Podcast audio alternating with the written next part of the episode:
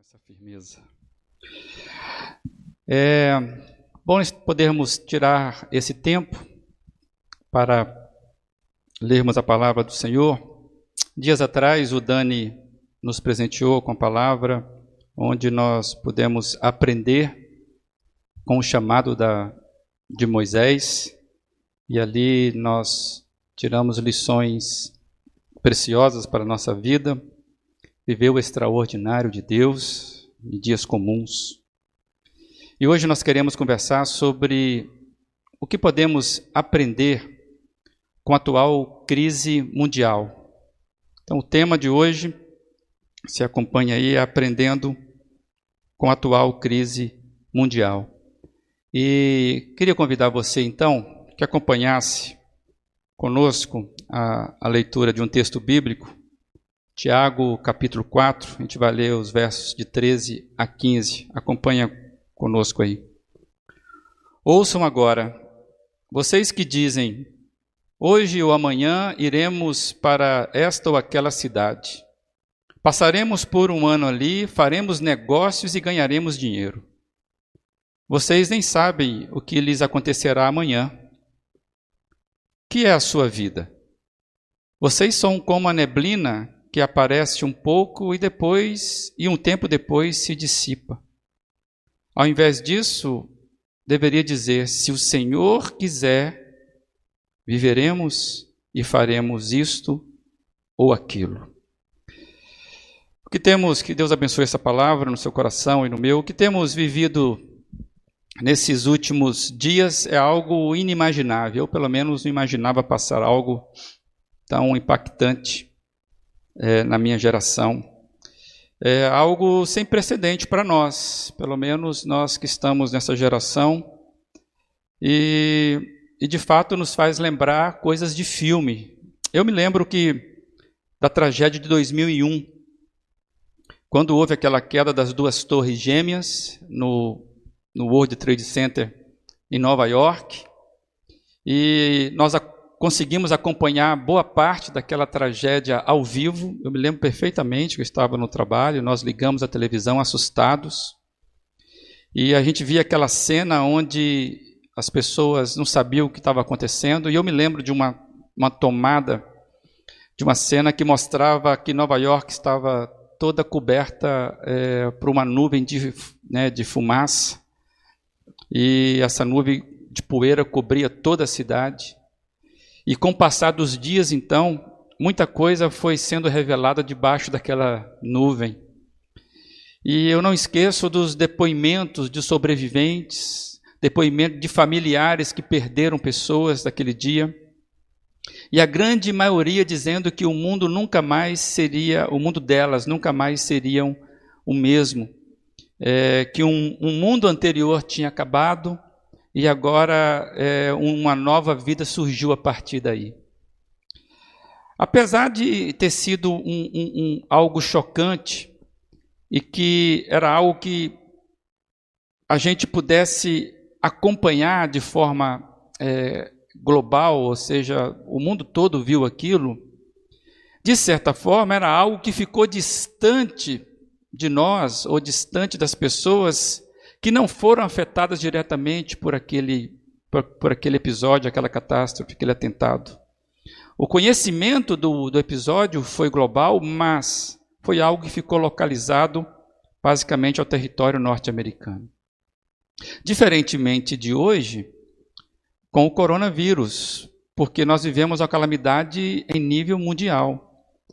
É, o coronavírus ele mudou a nossa realidade, ele afetou o nosso jeito de viver, e isso de forma significativa, nos atingiu dentro das nossas casas, é, mudou a nossa rotina, mudou o nosso jeito de pensar o trabalho, inclusive o nosso jeito de ser igreja. Estamos aqui hoje fazendo essa transmissão pela impossibilidade de nós estarmos de forma presente. A nossa realidade, eu acredito que nunca mais será mais a mesma depois de tudo isso. Não consigo imaginar se nós teremos algo como vida normal para voltar. Eu tenho grande dúvida sobre isso. É, pelas características dessa pandemia, e podemos chamar de pandemia, o distanciamento social passou a ser a norma, e isso é, um, é, um, é uma forte marca deste, deste nosso tempo. É, a gente não pode mais estar próximos é, nos contatos físicos, é, como, como nós até então estávamos acostumados. Eu, aqui na nossa comunidade, boa parte de vocês vão lembrar, ao final dela eu sempre dizia: olha, não saia do nosso encontro sem dar pelo menos dois ou três abraços em quem você ainda não tinha abraçado. Hoje é impossível nós falarmos sobre isso. É, a cautela, né, ela ficou a forma de proteção mútua, é onde nós passamos nos manter de é uma, uma certa distância por cuidado, por amor, porque eu posso ser uma ameaça para o próximo. E, e agora a gente não pode estar muito próximo do próximo. O próximo agora ele ficou um pouco distante. E o distanciamento social, ele se tornou de fato uma medida de segurança, de cuidado e a mesma expressão e mesmo a expressão de amor aos nossos. Então esses dias estão marcados. Eu não sei como é que isso vai sendo é, mudado com o passar do tempo, mas ainda nós estamos com essa lembrança muito firme, né? As pessoas precisando é, se o primeiro momento foi um isolamento social, agora é um distanciamento social. Esses são tempos que forçosamente estamos cumprindo, ao meu ver, aquilo que o texto sagrado em Eclesiastes 3 já nos dizia: chegará tempo ou há tempo de abraçar e há tempo de se conter, de afastar-se, de se abraçar. Vivemos então tempos longe do abraço. E nesses tempos de isolamento social, de distanciamento social, a internet tem sido a nossa grande aliada para nos deixar mais próximos das pessoas. Ou seja, conectados, vamos suprindo a carência dos relacionamentos.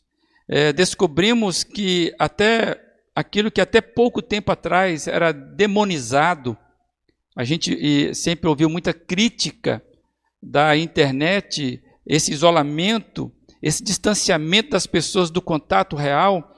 Então, o que era demonizado agora é o que nós tem nos dado uma sobrevida nesse tempo de carências efetivamente identificadas. Eu não sei como é que seria lá em casa, para nossa família, como é que nós iríamos suportar é, ficar é, com os nossos filhos distantes, sem uma conexão, é, ainda mais nesses dias tão complicados. Seria um, um horror para nós. Então, este vírus mexeu nas nossas vidas. Esse, esse vírus, ele, ele nos contaminou de certa forma. Se não diretamente, mas ele tem provocado em nós reflexões, ele tem é, é, feito com que a gente, de fato, mude a forma de viver. Além de dele afetar a saúde, né, de ser algo que, que diretamente afetou, porque ele pode ser letal, né, o vírus ele chega a matar e tem matado pessoas. E ele foi capaz também de paralisar outras coisas que seriam difíceis. Por exemplo, paralisou as corridas, os campeonatos de corridas, né, é, é, os torneios esportivos foram todos suspensos, né? o mundo todo suspendeu é, espetáculos. É, e até eu, né, na minha singela prática do tênis, eu estou impedido de praticar. Por quê? Porque o vírus veio paralisando tudo. E tem gente que tem aprendido, inclusive, a, a sobreviver sem o futebol de domingo à tarde. Descobriu que existe vida além do futebol. Mas o negócio é tão, tão sério que as TVs começaram a, a, a transmitir, é, é, é, repetir jogos. O negócio é difícil para nós mudarmos a rotina. Este vírus também trouxe instabilidade ao mercado financeiro, ele provocou uma série de quedas de ações, ele fez oscilações em diversas moedas, ele trouxe instabilidade política, é um vírus poderoso. Um vírus também que tem mostrado que os especialistas, é, amparados pelos seus jalecos né, da ciência, ou das ciências, porque são várias, é, a gente tem visto que são é, os especialistas têm nos dito verdades cada vez mais paradoxais, cada vez mais polarizadas. E essas verdades agora vão nos empurrando contra a parede, porque são verdades que é certo para um, mas que é errado para o outro, e nós muitas vezes não sabemos como é que a gente vai agir. Como nesses últimos tempos o apelo da ciência tem sido tão revigorado, as pessoas têm nos chamado a ouvir a ciência, é, a gente tem percebido um problema sério e que a verdade já não é mais como era antigamente, como já dizia o Renato Russo. E nesses tempos de, de extremos antagonismos, com várias verdades, vários comandos, a gente entende que se correr, o vírus pega, se parar, a economia quebra. Estamos vivendo tempos difíceis, amados. Por fim, estamos cada vez mais conscientes de que o mundo está perdido nas suas orientações. As autoridades estão perdidas, os políticos estão confusos, os cientistas ainda estão buscando respostas e até as igrejas. Algumas entraram em, em crise porque o templo era o centro do seu encontro. E o que esses tempos de vírus têm nos feito é, conosco. Eu entendo que ele tem a capacidade de nos fazer lembrar verdades bíblicas, que há muito tempo já estavam reveladas para nós, reveladas, mas que talvez por causa da correria do dia a dia, isso foi ficando esquecido.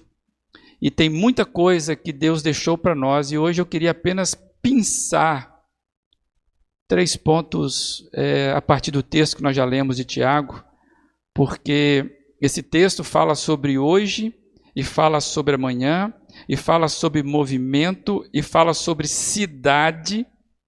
Esse texto é muito rico, ele fala sobre negócios, ele fala sobre ganhar dinheiro. É um tempo que fala de movimento, um tempo que fala de vida. E é um tempo que fala também da, da brevidade da vida.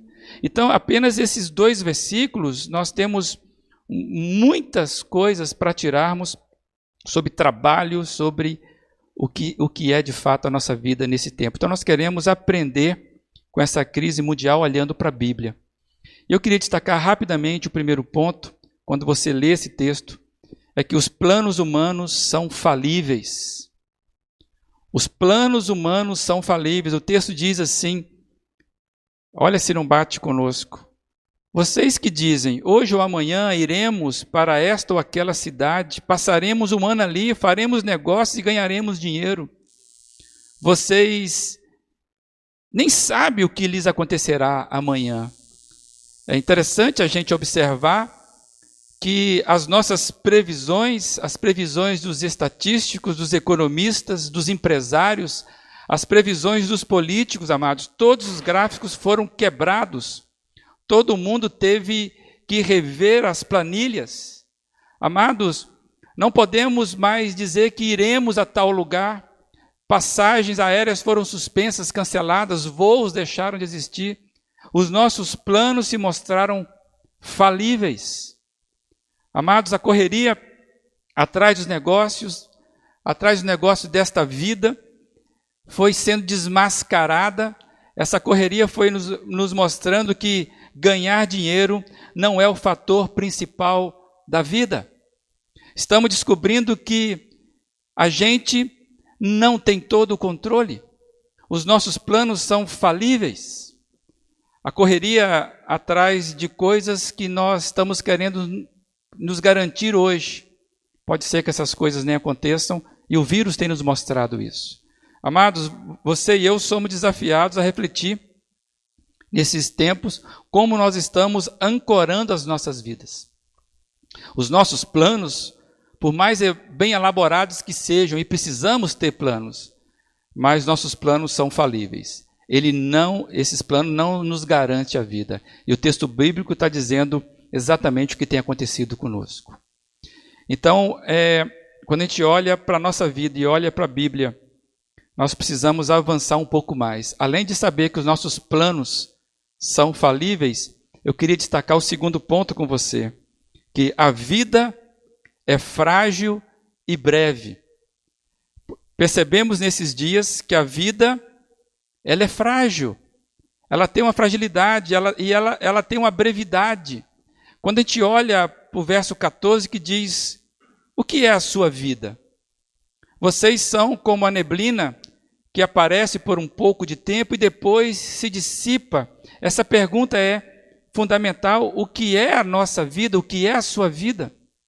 Amados, um vírus invisível aos olhos comuns, aos olhos humanos, torna-se fonte de medo e mesmo fonte de morte.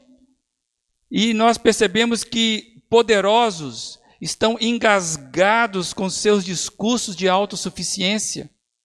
Nós vemos que os olhos dos poderosos, eles demonstram medo que eles mesmos querem disfarçar. O vírus veio desnudar os nossos aparados que sustentam a vida.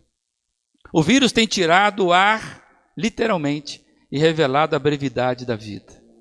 A pergunta do texto: o que é a vida? A vida é um sopro. Quem garante a vida? A fragilidade da vida deve nos fazer mais humildes. E hoje, quando nós estamos olhando para a limitação dos nossos planos, quando vemos que a nossa vida ela pode num simples contato, num simples, no simples ar que nós respirarmos, isso pode estar fadado, fadando a nossa vida a uma brevidade. Amados, é, muitas vezes nós nos esquecemos que a nossa vida ela passa rápido, ela é breve. E muitas vezes nós nos enganamos a nós mesmos na correria do tempo. Então, a Bíblia tem nos perguntado: o que é a sua vida? O que é a sua vida? O que é a minha vida? E o texto vai nos dizer então que os nossos planos são falíveis, vai nos dizer que a nossa, a nossa vida ela é breve, a nossa vida ela é, ela é uma, uma neblina, ela é frágil. E o vírus, um vírus, acaba com a nossa vida. Nós estávamos preocupados que as bombas, as guerras, Hoje nós vivemos uma ameaça constante.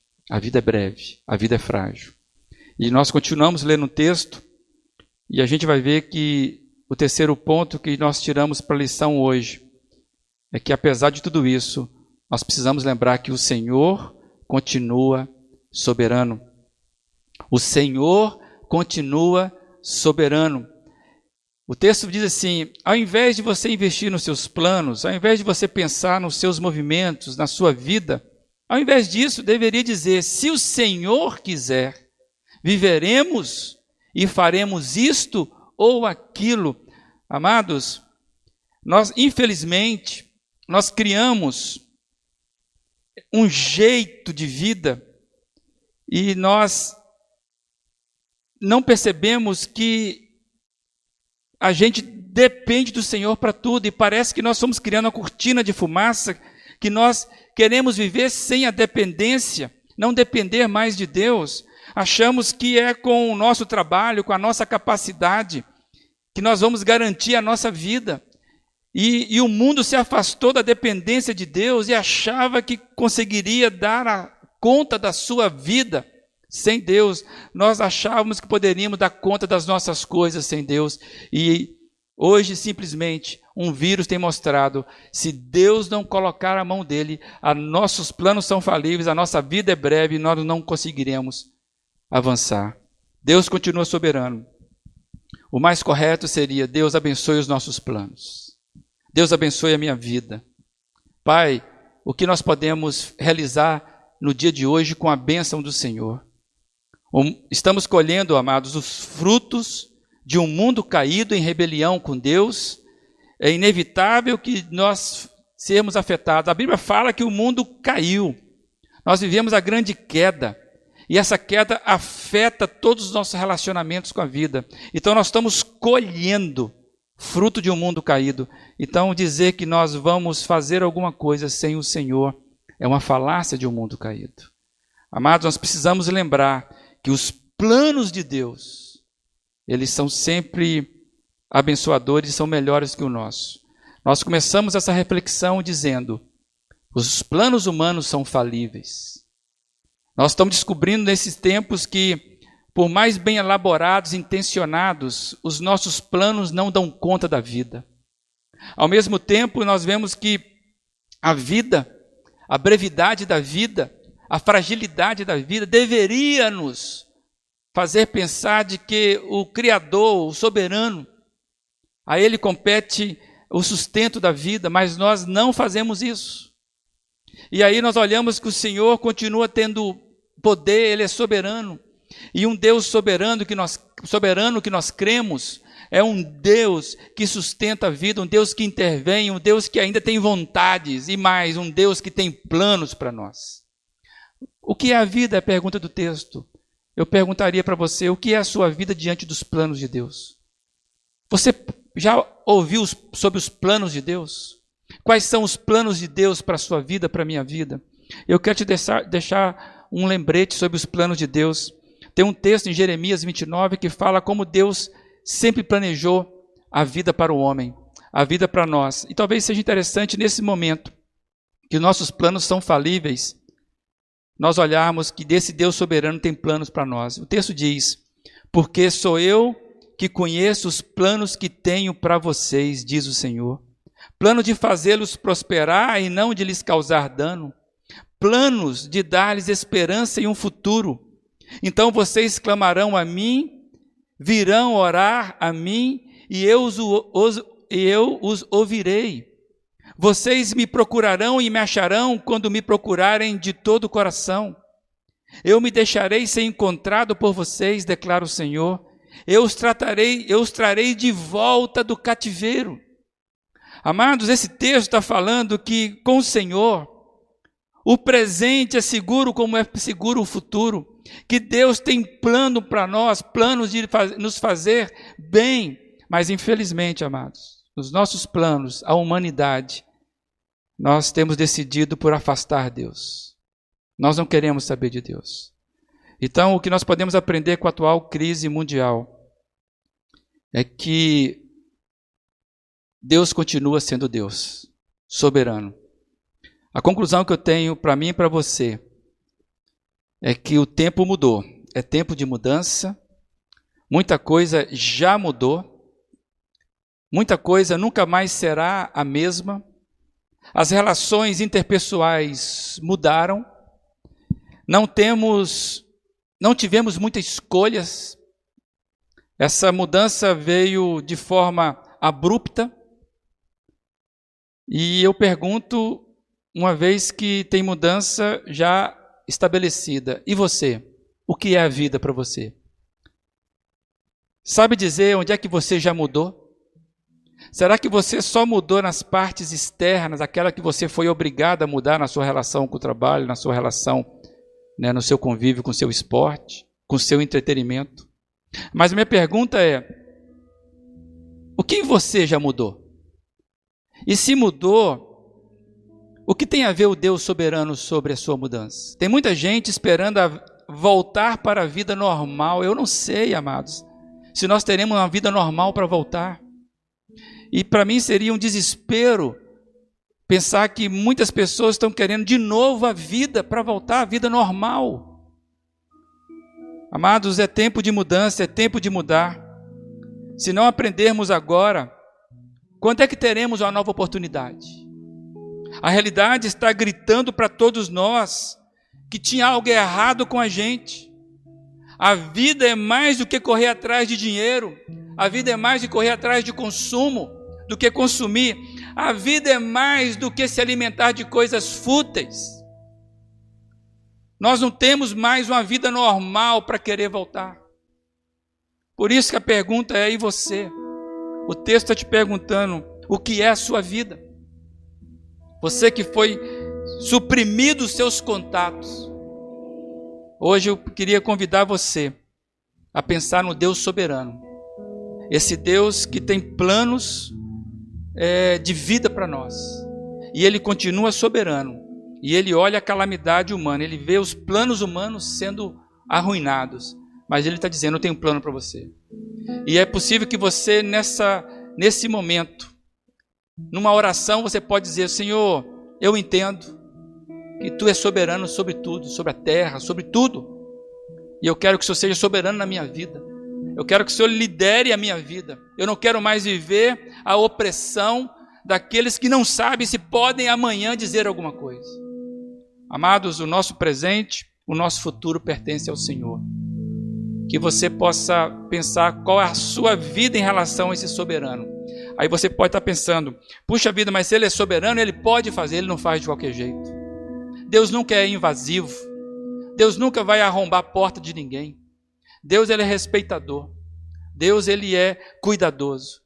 E eu queria que você vá ouvir uma canção bastante conhecida. Você canta até de cor, mas que hoje você tenha uma percepção diferente dessa soberania de Deus sobre a sua vida. E, se, e você faça disso uma oração, uma declaração de mudança. Tu és soberano sobre a terra, sobre os céus tu és Senhor absoluto. Tudo que existe acontece, tu sabes muito bem, tu és tremendo